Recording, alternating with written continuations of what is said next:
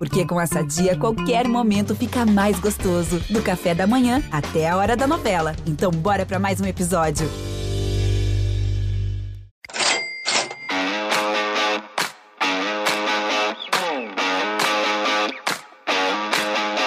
Olá, ouvintes do GE. Eu sou Rodrigo Capello. Este é o Dinheiro em Jogo. Hoje nós vamos bater um papo sobre seleção brasileira e vamos ouvir o diretor comercial da CBF.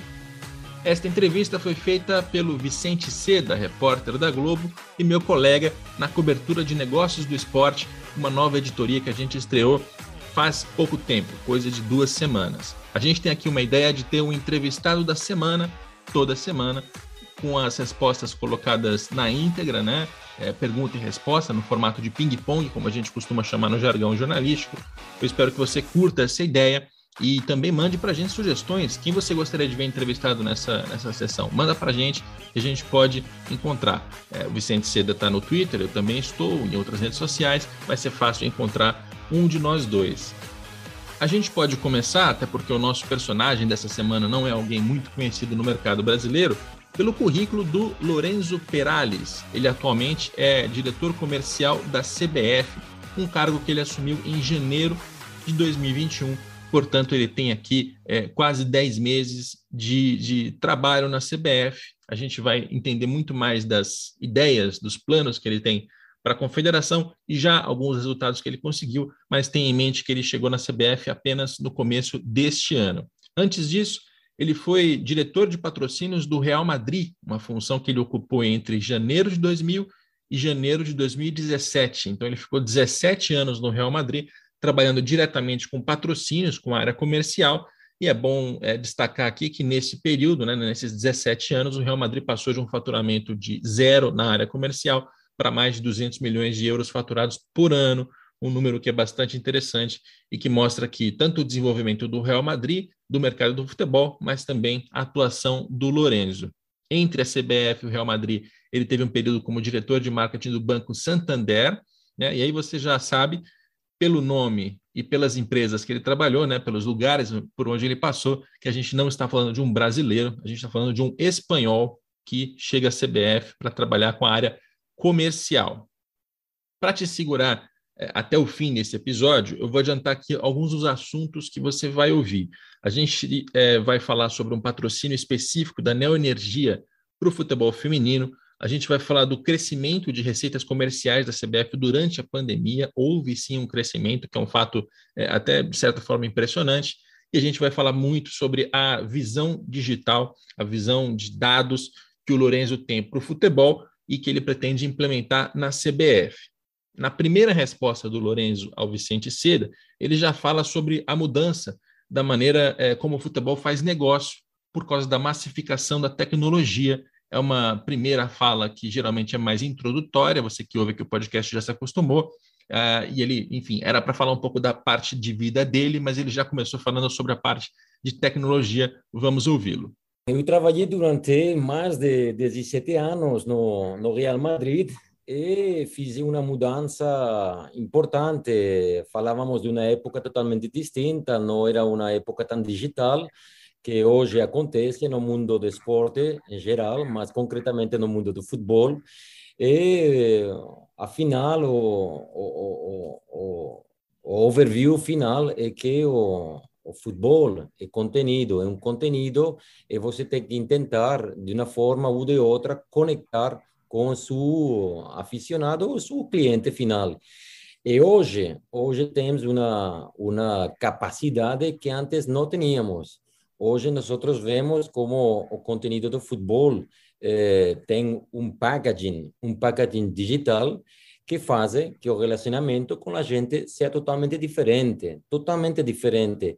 Dez anos atrás era complicado eh, relacionar-se com as pessoas de, dos distintos países do mundo, mas hoje a tecnologia vino e fez que o modelo, o modelo modelo tradicional, das receitas tradicionais do mundo do esporte, mudaram.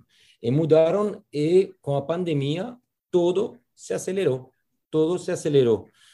Eu não falo que hoje eh, os modelos são digitais. Três anos atrás, os modelos já eram digitais, mas a pandemia acelerou. E as pessoas e as instituições que não eram tão digitais han tenido que fazer um esforço extraordinário para estar ao nível das, uh, das propriedades que eles fizeram um, um esforço em os últimos nos últimos anos. Agora o Vicente vai fazer uma crítica à maneira como o futebol lidou com os dados dos consumidores até hoje. Você vai perceber na próxima fala que a gente vai rodar agora que ele questiona a entrega por parte do futebol do relacionamento do torcedor eh, nas mãos das emissoras de televisão. Eh, eu aproveito para lembrar que a CBF ela tem um relacionamento muito próximo com as TVs. A gente pode lembrar aqui da estrutura de venda dos direitos de transmissão. Os direitos do Campeonato Brasileiro são vendidos pelos clubes.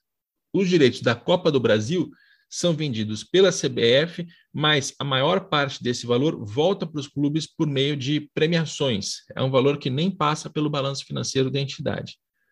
Os direitos da Libertadores e da Copa América são vendidos pela Comembol, que é a Confederação da América do Sul.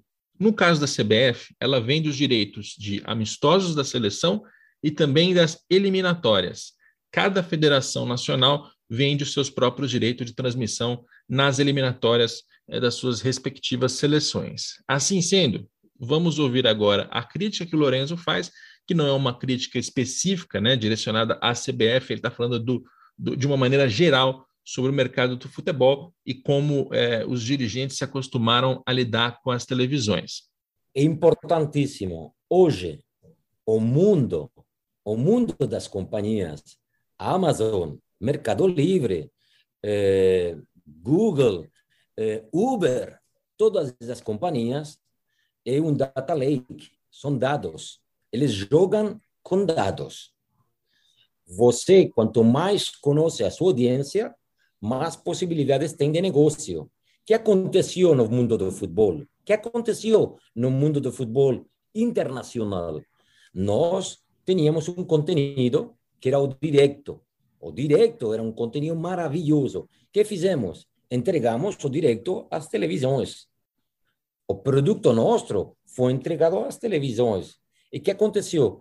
Que não perdimos distância com o cliente final. As televisões conhecem bem o cliente, mas as instituições perdimos o contato com o cliente, o fã. O que acontece hoje? Hoje, o futebol, o esporte em geral, tem uma capacidade de atração de dados. Eu sempre falo aqui na CBF, nós temos o potencial de ser o primeiro data lake do mundo.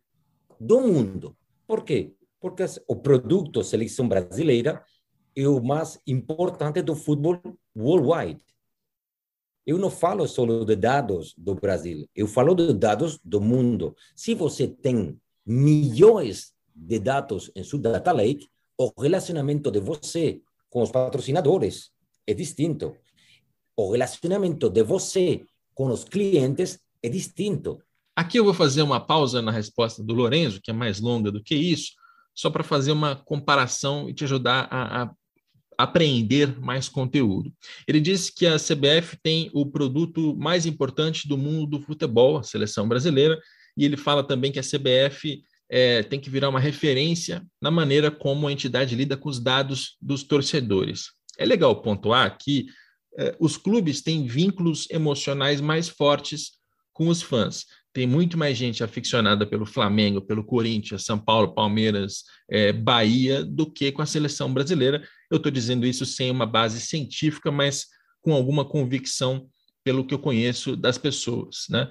É, por outro lado, a seleção brasileira ela tem um reconhecimento global que nenhum clube brasileiro tem. Né? E aí, como é que se cria um relacionamento com pessoas do mundo todo mas que não tem a mesma conexão emocional tão forte? Essa é uma pergunta que eu acho que é, é interessante. A gente vai continuar ouvindo a resposta do Lorenzo. E para você que não é do ramo, eu já vou traduzir as siglas que ele vai citar agora de maneira antecipada. Quando ele fala em B2B, é business to business, ou seja, de empresa para empresa. É, é assim quando a CBF faz negócio com a Globo ou com outras pessoas jurídicas. Quando ele fala em B2C, é business to customer, empresa para consumidor, que é quando a CBF se mexe para vender os seus produtos diretamente com os torcedores. Dá o play aí. Hoje, Vicente, o modelo, o modelo tradicional de B2B não é não é único. Você tem que explorar, tem que trabalhar os negócios B2C, porque as fontes de receitas hoje vêm através do B2C. O que aconteceu na Fórmula 1? A Fórmula 1 era, uma, era um negócio tradicional. Quando ela foi vendida a um grupo americano, eles incorporaram tecnologia. Quais são os dados hoje da Fórmula 1? Os dados da Fórmula 1 é que as crianças estão olhando para ela. E quais são os dados do futebol worldwide? Os dados é que as crianças estão solicitando uma conexão com o futebol diferente. Três de cada cinco crianças entre 15 e 30 anos estão comentando que o futebol tem que ser mais moderno, que o futebol tem que ser mais digital. A geração TikTok precisa de conteúdos muito mais bacanas, muito mais sexys. O Vicente Seda deu uma apertada aqui no Lorenzo para entender o que essa crítica feita por um diretor comercial da CBF mudaria no jeito de fazer negócio da própria CBF. Eu achei a resposta um pouco vaga, assim, muito conceitual e pouco prática, é, mas a gente tem que lembrar, o Lorenzo está no cargo só desde janeiro de 2021, então ainda é muito cedo para cobrar demais dele respostas mais concretas, mas enfim, vamos ouvi-lo e aí você diz se concorda comigo na, na, minha crítica. Eu não sou o responsável de, de mídia da, da, da CBF, eu me, me, me posto aqui é diretor comercial, mas tem outro colega que é o diretor de mídia. Mas eh, qual, é, qual é a situação geral hoje? Hoje nós, a indústria do esporte precisa das grandes televisões, é, são partner, é um partner, sempre foi um partner, mas hoje seguem sendo partners. É verdade que há novos atores. Antes, no Brasil, só tinha a Globo, mas hoje também tem outros players que são importantes também. E, finalmente, você o que tem que fazer é uma estratégia, uma estratégia de comunicação, onde, finalmente, seu produto pode ver-se em todos os sistemas de uma forma sencilla, fácil e para todos os públicos. Para mim, o problema não é eh, as televisões. Para mim, o problema é o produto. É o produto. Nós, a indústria do futebol em geral, temos que fazer uma lembrança do produto, o design do produto. Como é possível, e falo com você de uma forma aberta, como é possível que o produto futebol sea o mesmo para uma criança de 10 anos que para um adulto de 75 anos. Como é possível? Hoje, todas as indústrias, todas as indústrias falam de uma forma a seus diferentes clientes, a seus diferentes clientes. Hoje no futebol, nós prendemos a televisão, um Real Madrid Barcelona, um Flamengo Palmeiras, e o produto é o mesmo para todo mundo. E não é o mesmo. As crianças de 15 anos têm uma forma de consumir o produto que um adulto não tem. Nós temos que fazer uma mistura, nós temos que fazer um esforço, nós temos que dar um conteúdo, um produto diferente. Qual é meu sonho aqui no Brasil? Meu sonho no Brasil é que você, que tem praticamente minha idade, você vê o futebol de uma forma que você gosta, mas sua criança vê o futebol com um smartphone conectado e jogando também. E no mesmo lugar, mas ver o futebol de formas diferentes. Isso é o que a indústria esporte precisa. Repara como o Lorenzo ele faz uma provocação ótima, mas para a qual ainda não existe uma resposta consensual. Ok, o futebol precisa encontrar uma maneira de entregar o mesmo produto para crianças, jovens adultos, pessoas mais velhas, mas com experiências razoavelmente diferentes. É, é uma questão de plataforma. A criança ela vai consumir a seleção brasileira num celular, enquanto os mais velhos vão ver é, numa TV gigantesca de tela plana no meio da sala.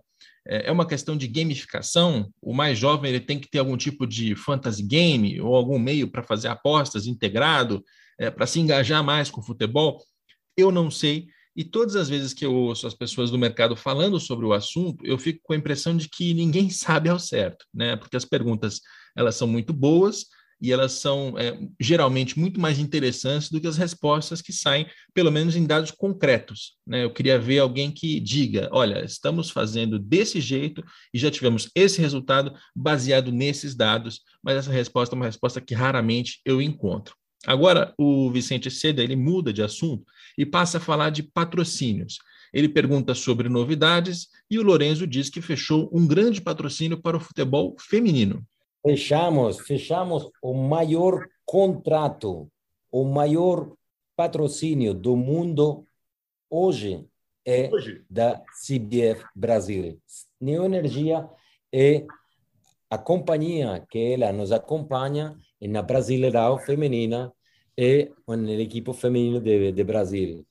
Nós fechamos uma parceria eh, gigantesca com eles eh, nós, eh, ele é uma companhia de energia, é a, a, companhia número 20 do país, com uns compromissos sociais gigantescos, gigantescos, e hoje, no core business dele, a mulher é um dos principais ativos. Fechamos essa parceria, é, é uma parceria muito interessante, porque no contrato, é, eles, é, muito inteligentes, comentaram que todo o investimento que faziam na CBF, eles queriam que todo esse investimento fora para o futebol feminino. E nós temos essa obrigação. Todo o investimento que eles fizeram será para o futebol feminino. E a parceria é que eh, eu gostaria, eh, você tem minutos, eh, outro dia de falar, porque fizemos um trabalho extraordinário com eles, apresentamos o projeto seis meses atrás. Foi o primeiro ano de, deles na Brasileirão, como naming da Brasileirão, Neoenergia. Para que você tenha mais dados sobre esse patrocínio da Neoenergia, ele foi anunciado em 1 de junho de 2021. Ele tem uma duração prevista até 2024 e ele vai ter a marca da empresa nos uniformes de treino da seleção brasileira feminina, além de ações promocionais e ativação em redes sociais para você que acompanha é, a seleção das mulheres, você certamente vai ter um contato mais próximo com essa marca desde então e daqui para frente. A gente continua a ouvir agora o Lorenzo em relação a esse acordo comercial. Foi a primeira companhia, a primeira companhia que fez um investimento solo e unicamente no futebol feminino. Porque que aconteceu? Antes, os, os patrocinadores que nós tínhamos faziam, investimento no masculino e no feminino. Mas hoje, a Neoenergia é o único parceiro que ele fica 100% no mundo feminino. É a primeira vez que nós temos o Campeonato Brasileiro Feminino com um naming da competição. Eles, de uma forma muito inteligente, eles que o que buscam? Buscam o talento das mulheres, mas o reconhecimento de toda a sociedade, de toda a sociedade. Eles fazem um investimento no mundo da mulher, mas eles estão tocando o coração de todos os brasileiros, porque elas têm todo o mesmo direito que nós de jogar ao futebol em as mesmas condições. E lá aconteceu uma coisa muito importante, é que a CBF é uma das poucas instituições deportivas que ela paga os mesmos honorários aos homens que às mulheres. A Marta tem o mesmo honorário que o Neymar. O mesmo. E isso ajudou, ajudou a que a Neoenergia viera o compromisso da CBF com a parte social e com a parte mundo mulher, que para nós é tão importante. Cá entre nós, é fácil para a CBF prover as mesmas condições financeiras para homens e mulheres. Né? Primeiro, porque a gente está falando de uma entidade que está sentada numa poupança de 873 milhões de reais. Estou sendo específico porque esse é o valor que aparece lá no balanço financeiro da CBF. É um valor que está em caixa e aplicado em produtos financeiros com lucros absurdos sendo gerados todos os anos. Segundo, porque a CBF ela não remunera a parte mais relevante dos rendimentos dos atletas, né? os, os clubes empregam jogadores e pagam salários.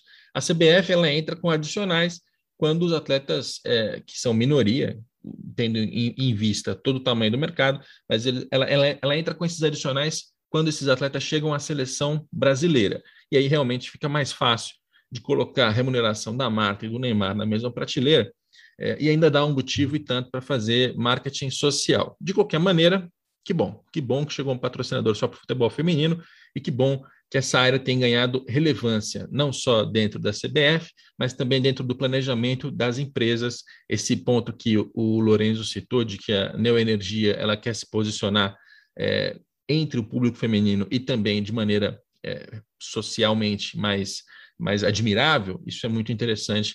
Tomara que aconteça com mais frequência, não apenas na CBF, mas no restante do futebol brasileiro. Nessa entrevista com o Lorenzo Perales, já mais no finzinho dela, o Vicente Seda pediu um panorama da CBF em relação à pandemia. E aí, agora, ele vai falar especificamente sobre a área dele, a área comercial, e o que mudou nesse período. Praticamente toda a indústria, toda a indústria esportiva, durante a época da pandemia, baixou os ingressos, os, as receitas do negócio. Eu posso dizer a você que a CBF cresceu. Cresceu? Cresceu. Caramba! Como? Cresceu. Cresceu. Fechamos contratos nos último, no último ano por valores muito importantes e que isso fez que os números da CBF hoje sejam melhores que o ano passado. Estou falando de um, estou falando de um porcentagem de crescimento mais de um 20, 20% de crescimento na parte comercial. Do, você diz o total de receita de, de, de marketing? Não, não, a parte, a, parte, a parte comercial. Na parte comercial, nós eh, crescemos, nós crescemos. É uma coisa que não acontece, é difícil. Se você faz uma olhada nas equipes, eh, os equipes europeus, eh, foi gigantesco foi, eh, a baixada foi gigantesca. Mas eh, a CBF, como instituição, é uma instituição que na parte na parte comercial eu só trabalho aqui do mês de janeiro eu posso acreditar e confirmar que nós crescimos no último ano de uma forma tremendamente positiva. Eu vou te dar aqui alguns números para dimensionar melhor essa resposta. Em 2020, a CBF teve 365 milhões de reais em receitas com patrocínios. Para ter uma ideia de quanto isso representa, é três vezes mais do que os maiores faturamentos com a área comercial entre clubes de futebol. Estou falando aqui do Palmeiras e do Flamengo, que são os que mais ganham nessa área. Então, a CBF tem, em relação a Palmeiras e Flamengo, é cada um deles, três vezes mais patrocínios.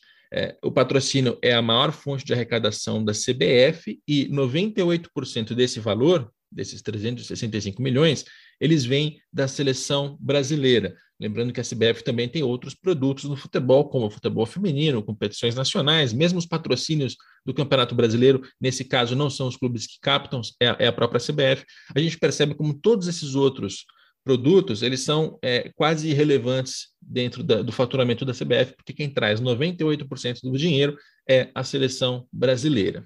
E agora, é, com o Lorenzo nos dizendo que durante a pandemia é, houve um aumento de 20% nessa área comercial, 20% para cima, é realmente um dado impressionante, né? que eu até entendo da seguinte maneira: durante a pandemia, um período de crise, de riscos enormes para todos os lados, as empresas cortaram gastos e investimentos naquilo que era, é, digamos, supérfluo. E aí a seleção brasileira, ao aumentar o que arrecada com patrocínios, demonstra que ela é muito relevante para os seus patrocinadores. Caso não fosse, eles pulariam fora num período como esse. Entre torcedores, eu, eu entendo que exista pessoas que gostem menos da seleção hoje do que gostavam no passado, mas não dá para negar que a seleção continua a ser um produto comercial invejável e bastante sólido, mesmo em tempos de crise. Assim a gente termina esse episódio. É, é, um episódio que, assim como os dois anteriores, estão mais, está mais curto, né? Eu estou fazendo episódios de meia hora desde que eu cheguei aqui na Espanha. é para tentar te entregar um formato um pouco mais conciso, uma edição um pouco mais trabalhosa, mas com um conteúdo também é, bem bacana. Me diz nas redes sociais, me procura se você quiser, para me dizer se você está gostando mais assim, episódios de meia hora que são um pouco mais concisos e mais editados, ou se você prefere aquele formato que a gente vinha usando no último ano, um episódio de uma hora em que eu pego alguém para entrevistar, faço uma conversa ali praticamente ao vivo, né, um ao vivo gravado. Me diz qual formato você gosta mais, porque eu estou experimentando para tentar também me adaptar a esses novos tempos digitais que o Lorenzo Perales citou nesse, nesse episódio, logicamente, em naturezas bastante diferentes. É, esse episódio ele tem a produção do Rafael Barros, que é o nosso coordenador de podcasts. Hoje ele está de plantão, é, substituindo o Pedro Soares. Então, o Rafael Barros que está editando esse episódio. Ele tem a coordenação do próprio Rafael Barros e também do André Amaral. A gente volta na próxima segunda-feira com mais um Dinheiro em Jogo.